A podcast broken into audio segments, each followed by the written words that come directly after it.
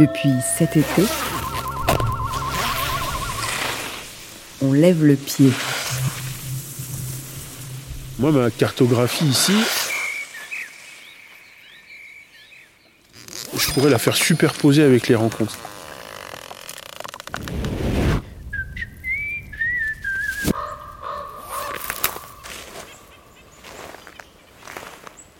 En continuant tout droit, c'est une porte ouverte sur l'imaginaire.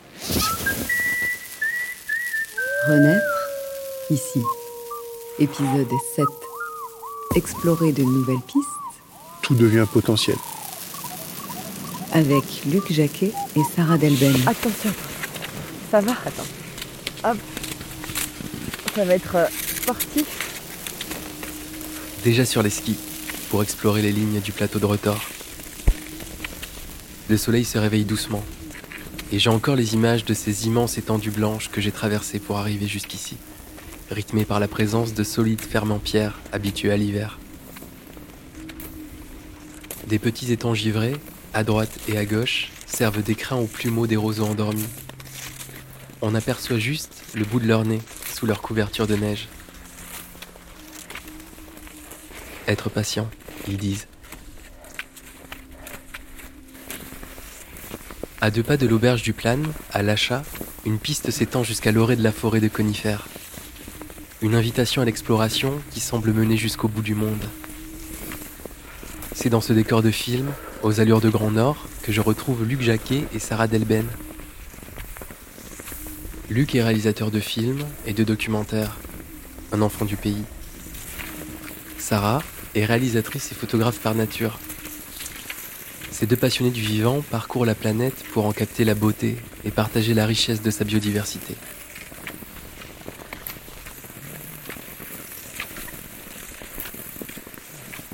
Ce matin, on part ensemble en ski de fond.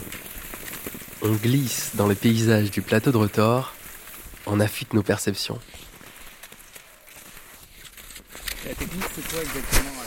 Alors la petite technique, c'est déjà de se pencher en avant parce que dès que tu vas être en arrière, tu risques de basculer et tomber. Ouais. Et la technique, c'est de d'essayer de plier comme si tu faisais le grand écart pour commencer.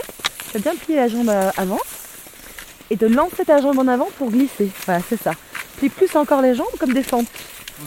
Et après, du coup, tu, tu, mets tes, tu plantes tes bâtons à l'opposé de ta jambe qui est avant. Tu vois, tu exagères. Après, je pense que celui qui pourrait te donner des vraies leçons de ski, c'est Luc, le professionnel. Moi, je te donne la technique grossière pour avancer. C'est un effort qui est hyper doux, enfin, qui a vraiment une sensation d'exploration du paysage, de glissement dans le paysage qui est très agréable. Et c'est vraiment une façon d'explorer, d'être dans ce pays qui est très très douce, quoi, en tout cas agréable. On prend le rythme après en fait. Une fois qu'on a le- Ouais, c'est tout doux. En fait, tu peux, tu peux le faire soit en mode tout doux, soit en mode un peu plus énervé. C'est très fatigant. Dès que tu plies et que tu accélères un petit peu, ça te fait monter tout de suite le cardio. Et c'est un bon sport d'endurance. On chausse les skis, il y a un sentiment de liberté et tout de suite d'évasion qui est extraordinaire et particulièrement ici vraiment. Il n'y a pas le son des remontées mécaniques, il n'y a pratiquement personne quand on choisit bien le moment. C'est pas très connu, hyper ressourçant. Là t'arrives comme un chef là, ça y est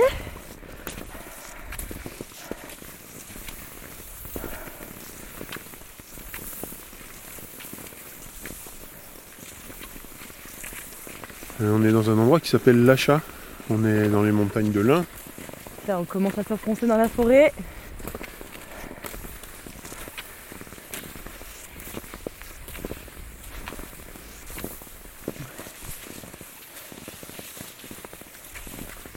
J'ai grandi ici.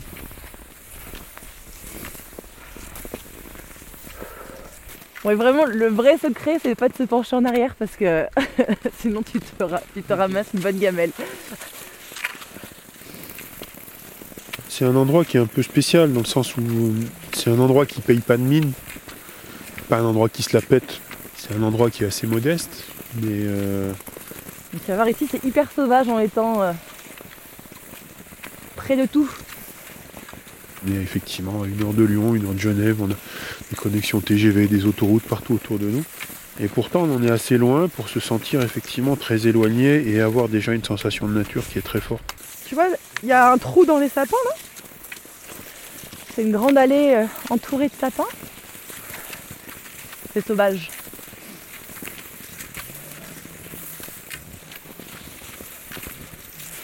C'est aussi un, un paysage où la, la marque de l'homme est très forte, c'est-à-dire qu'il y a des hommes qui sont là depuis très très très très très longtemps. C'est un pays euh, à la fois dur et euh, à la fois profondément humain et qui a la chance d'être méconnu au fond. On se rapproche. J'ai toujours eu l'utopie de penser que les hommes étaient meilleurs dans les conditions difficiles. Y a une vérité qui apparaît que vous n'avez pas forcément quand vous avez le cuir étendu sous une plage et sous un cocotier.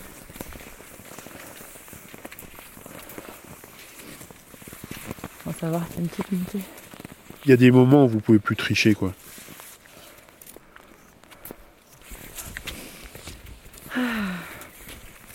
Ça ressemble à une grande forêt de conifères. Il y a des sapins tous les mètres à peu près, tous les deux mètres on va dire. Si on pousse l'imaginaire, on pourrait être en Laponie, on pourrait être en Alaska et c'est vraiment génial de pouvoir s'évader si proche de chez soi et on pourrait être vraiment ouais, au fin fond du monde. Euh, C'est hyper beau, hyper sauvage.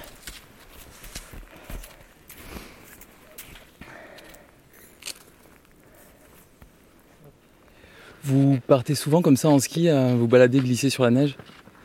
C'est un énorme plaisir de retrouver l'hiver, avec euh, toujours cette sensation de, disparition de ce moment qu'on aime bien, qui nous réunit, qui est, qui est ce moment de froid, qui est ce moment de repos, qui est ce moment d'endormissement, et où tous les paysages changent, et aussi le son d'ailleurs. En fait, ici, ce qui est incroyable, c'est euh, la diversité des saisons, comme elles sont extrêmement bien marquées.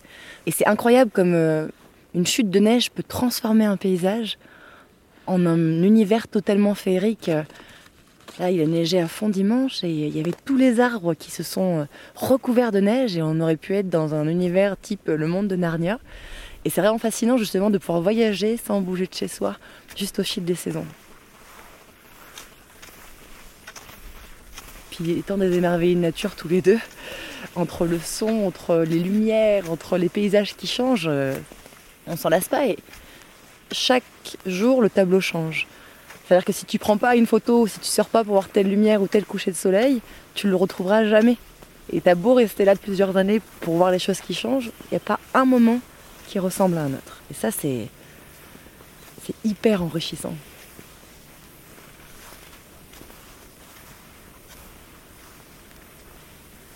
Pour partir un tout petit peu plus loin, c'est ce qui m'avait marqué en Antarctique, c'est-à-dire que comme vous avez un paysage où il n'y a rien, où tout est blanc, en l'occurrence sur la banquise, la moindre nuance dans la lumière, c'est tout le paysage qui change.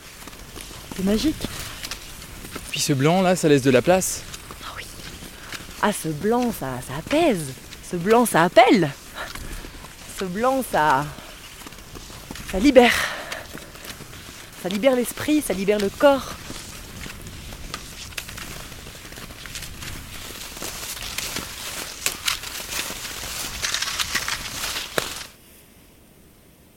Et là, vous allez avoir ça dans diverses mesures, parce que le verre va résister, les épicéas vont garder malgré tout un timbre, j'allais dire. Alors effectivement, la lumière va jouer la partition du soleil et du ciel. Il y a un côté magnétique. Il y a une demi-heure d'enchantement en début de jour, et c'est un privilège, c'est le privilège de ceux qui sont là pour le voir, c'est le privilège de ceux qui ont le temps d'être disponibles, de mettre le nez dehors pendant une demi-heure pouvoir s'extasier de la lumière. Et là encore, je pense que c'est un privilège immense qu'on a euh, en vivant ici. Quoi.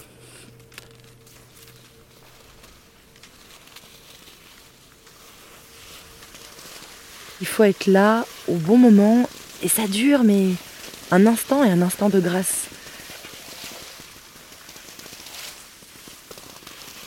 Quand il y a un moment donné la lumière qui transperce un nuage chargé et qui va vous soit vous illuminer le paysage en entier, soit justement illuminer euh, une petite pousse qui est en train de naître euh, dans le sol, c'est une espèce de projecteur sur le monde.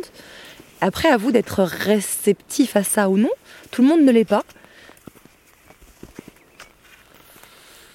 J'aurais envie de parler d'intuition, c'est-à-dire la lumière, elle envoie parfois des messages qui sont parfaitement universaux, c'est-à-dire que sur un coucher de soleil, tout le monde va vous dire c'est beau. Et je pense que c'est un point commun qui relie beaucoup de gens.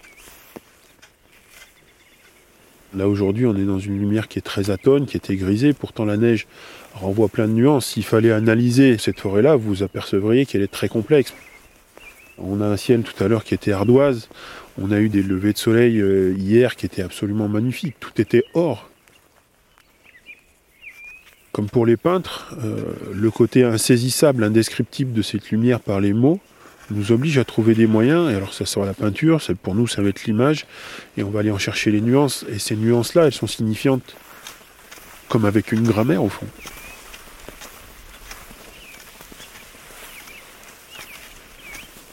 La lumière, c'est quelque chose de fascinant. Mais il n'y a pas que la lumière. Vous voyez, au moment où, là où je vous parle, Clément, si tu regardes bien, tu as une branche morte là, Ouais, je qui fait un cadre naturel. Et au fond, regarde les arbres qui dansent là, les sapins. Et tu vois, là, c'est juste où se pose ton regard et qu'est-ce que tu vois par ta sensibilité. Si vous avez la possibilité de voir ces choses-là, de ressentir ces choses-là, d'entendre et de vous émerveiller à quelque chose qui se trouve à quelques mètres, en fait, vous êtes bouleversé en permanence par la beauté du monde. C'est un bonheur à chaque instant. On peut être qu'heureux.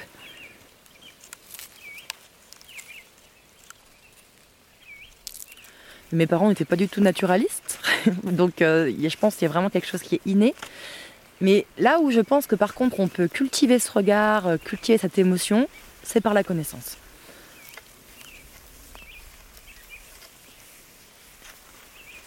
Le fait de pouvoir comprendre comment le monde fonctionne, comment les animaux, les plantes interagissent entre elles, comme tout est interconnecté, ça m'a permis de pousser mon regard plus loin et de comprendre les choses. Et quand vous comprenez les choses, de nouvelles questions apparaissent, la curiosité est sans cesse sollicitée, et par la connaissance, vous pouvez vous émerveiller.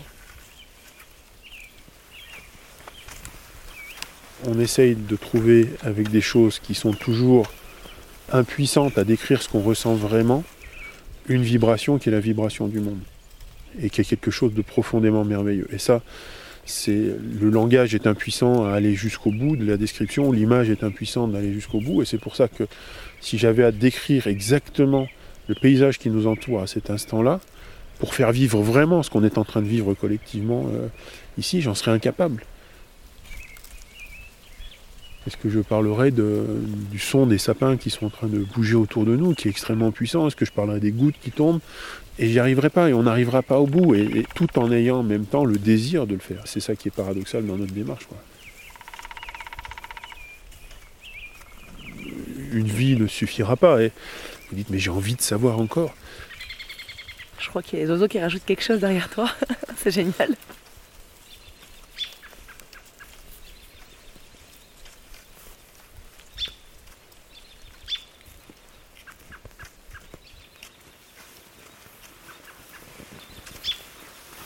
Où est-ce que ça nous amène ce chemin dans un des plus beaux endroits du monde aujourd'hui pour moi. Ça nous amène euh, sur une boucle. Alors il y a plusieurs pistes, vertes, bleues, rouges, noires, en fonction de la distance que vous voulez faire. Et du coup, vous plongez dans un univers sauvage où il y a des forêts de sapins, de grandes combes. Et puis à chaque fois que vous faites ce tour-là, en fait, moi ce que j'adore, c'est que c'est jamais le même.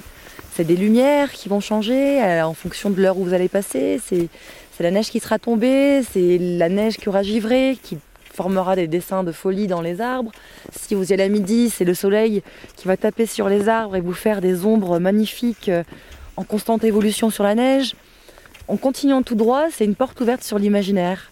Vous vous évadez. C'est une porte d'évasion, cette piste-là.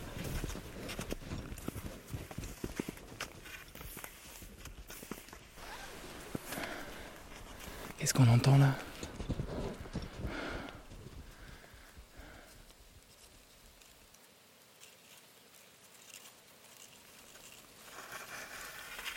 Il y a des traces de sanglier, on voit qu'il y a un gros sanglier qui est passé jusque là. Pour faire un peu de paysage sonore, aujourd'hui on est dans une neige sale. Il y a eu beaucoup de vent ces nuits là. Il y a des aiguilles, des picéas en l'occurrence, c'est pas des sapins, pour être tout à fait rigoureux. On voit que les écureuils et les casse-noix ont vraiment fait un festival de pommes de pin. Il y a plein de, débris de pommes de pin partout. Les traces, c'est une histoire en soi ici. Effectivement, il y a les traces qu'on laisse qui sont toujours extrêmement éphémères dans la neige. Et il y a toutes ces histoires qu'on trouve au matin avec euh, tiens, il y a un lièvre qui est passé par là, etc. C'est très banal de dire ça, mais c'est vrai que c'est prégnant. Surtout ces jours où on a eu énormément de neige fraîche. Il y avait plein d'histoires de la nuit qui étaient racontées. Comme la neige est restée longtemps, ces histoires ont commencé à, s'accumuler, à s'entrecroiser comme des histoires successives. Et c'est vrai que moi, c'est un truc auquel je suis vraiment sensible, cette notion de, de trace, cette notion d'histoire. Ces choses qu'on laisse dans la neige et qui finalement disparaissent comme nous.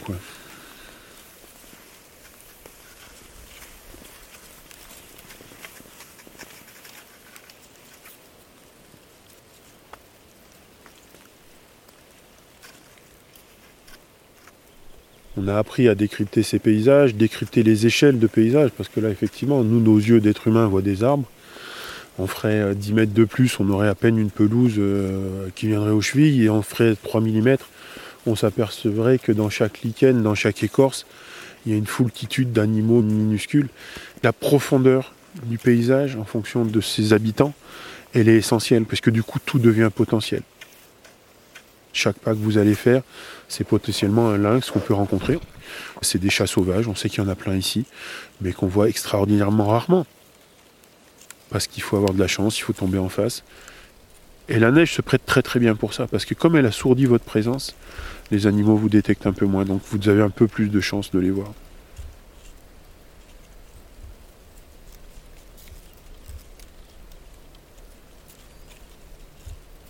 Un truc qui est très très profond là-dedans, c'est-à-dire que je ne sais pas si on a une mémoire génétique des choses, mais en tout cas la confrontation euh, à l'altérité qu'est l'animal, ça peut passer par plein d'émotions au fond. Ça peut être la grâce, ça peut être la surprise, ça peut être l'amusement, ça peut être la peur. Ça ramène vraiment à des choses qui sont très instinctives, très intuitives, qui viennent de très loin. Moi, c'est souvent effectivement de la gratitude. On a une chance infinie dans le monde tel qu'on l'a aujourd'hui, et j'espère que ça va durer, de pouvoir rencontrer. Et je ne sais pas pourquoi c'est des moments aussi marquants. Moi, ma cartographie ici, je pourrais la faire superposer avec les rencontres. C'est-à-dire, je me souviens, même gamin, où j'ai rencontré des animaux. Et je pense que c'est peut-être un vieux programme qu'on a dans la tête. Cette capacité de se souvenir d'une trace, d'une rencontre, c'était sans doute un élément de survie très fort.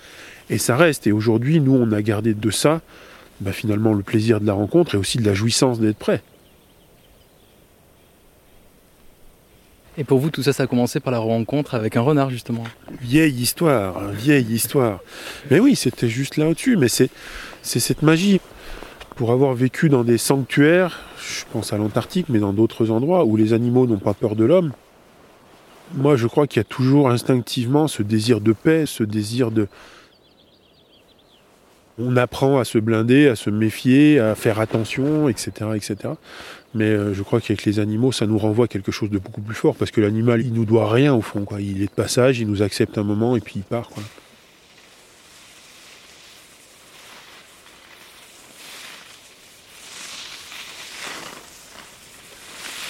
Une rencontre euh, avec le vivant, eh ben, ça me rend vivante en fait. Ça me procure euh, de la joie et je trouve ça surtout extrêmement rassurant. Et chaque rencontre est unique par rapport à comment va se comporter l'animal et c'est. J'ai l'impression d'être mise à nu. Ça, ça fait écho en des choses qui sont plus rationnelles en fait, c'est ça, c'est l'émotionnel qui prend le dessus. C'est des choses qui, en tout cas, qui me dépassent moi. Vraiment, qui me plongent dans un univers qui me dépasse et on perd toute notion de raison, d'information. C'est, c'est juste du sensoriel.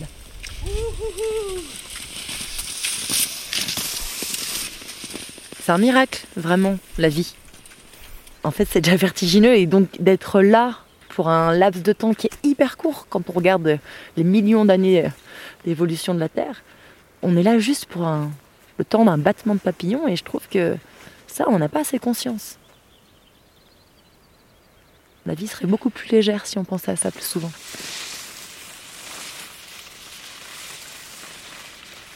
l'hyper sollicitation que nous amènent aujourd'hui les médias de toutes sortes vous empêche finalement, tout simplement par leur volume, par leur intensité, par leur fréquence, vous empêche de faire appel à ces sens qui, eux, sont des sens tranquilles, qui sont des sens qui nécessitent d'être reposés, d'être disponibles pour pouvoir avoir accès à ça. Et moi, j'aimerais pouvoir euh, ramener les gens à cette simplicité, puisque le voyage, il commence n'importe où. Après, il commence dans votre jardin, il suffit de faire un pas. Et tout ça, c'est qu'une question d'état d'esprit, au fond, c'est pas une question de distance.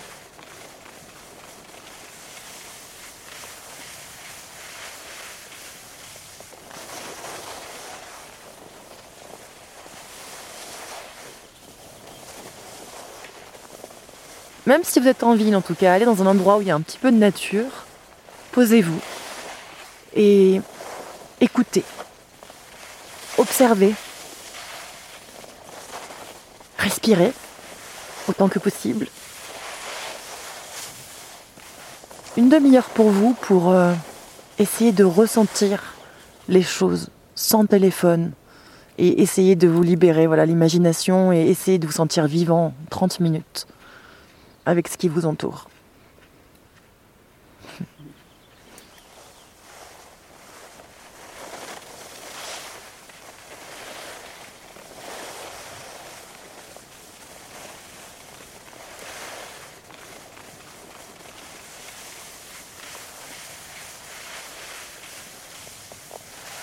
Moi, je pense pas que la nature ait besoin de l'homme.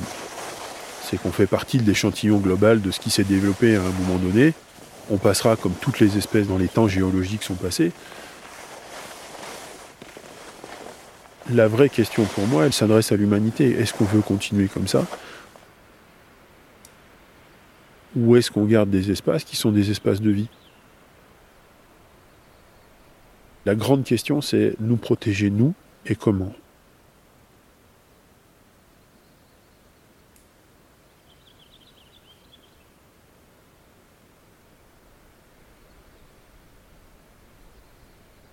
On dévore cet hiver avec le plus grand plaisir en tout cas.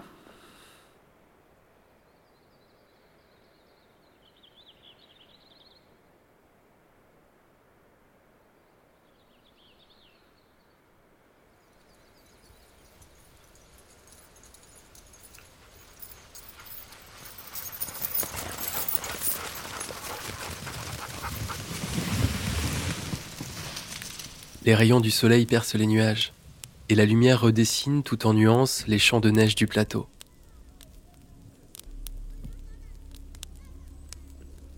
Au loin, des enfants glissent joyeusement sur des luges colorées. Le plateau déplie ses variations infinies.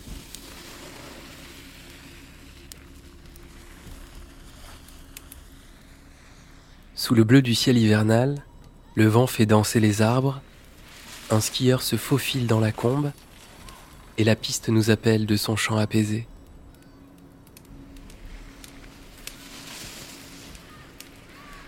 Et plus je prends le temps de regarder, de ressentir, et plus le monde s'agrandit. Être là, présent, pleinement là.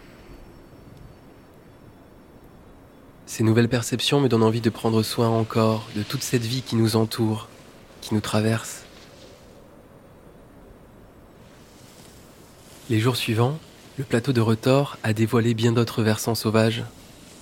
Le sentier de la boucle d'oreille et ses à côté en bois en forme de champignon, une balade en traîneau du côté de Cuvéry, et la découverte de la petite chapelle de retors, perchée à 1200 mètres d'altitude avec son clocher givré. On finira jamais d'explorer la région.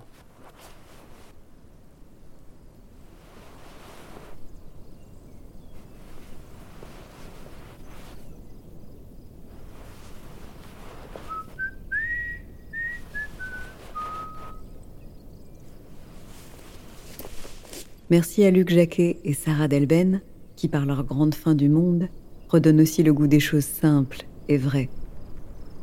Vous pouvez vous aussi savourer l'hiver sur le plateau de retors et à travers l'un Désert glacé ou bruit givré, petit plat ou grande descente, mais toujours dans le vivant.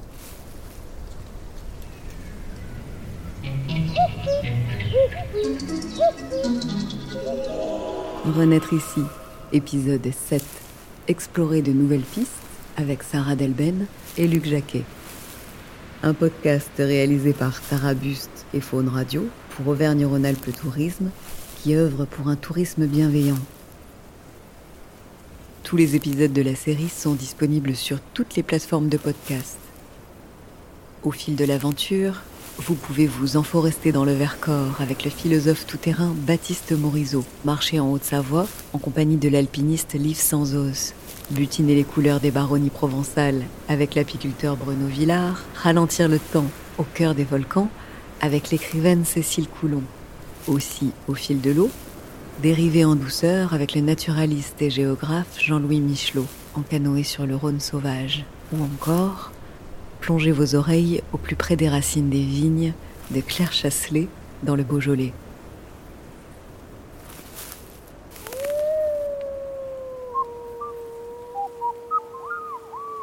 Et si l'expérience vous a plu, n'hésitez pas à la partager autour de vous.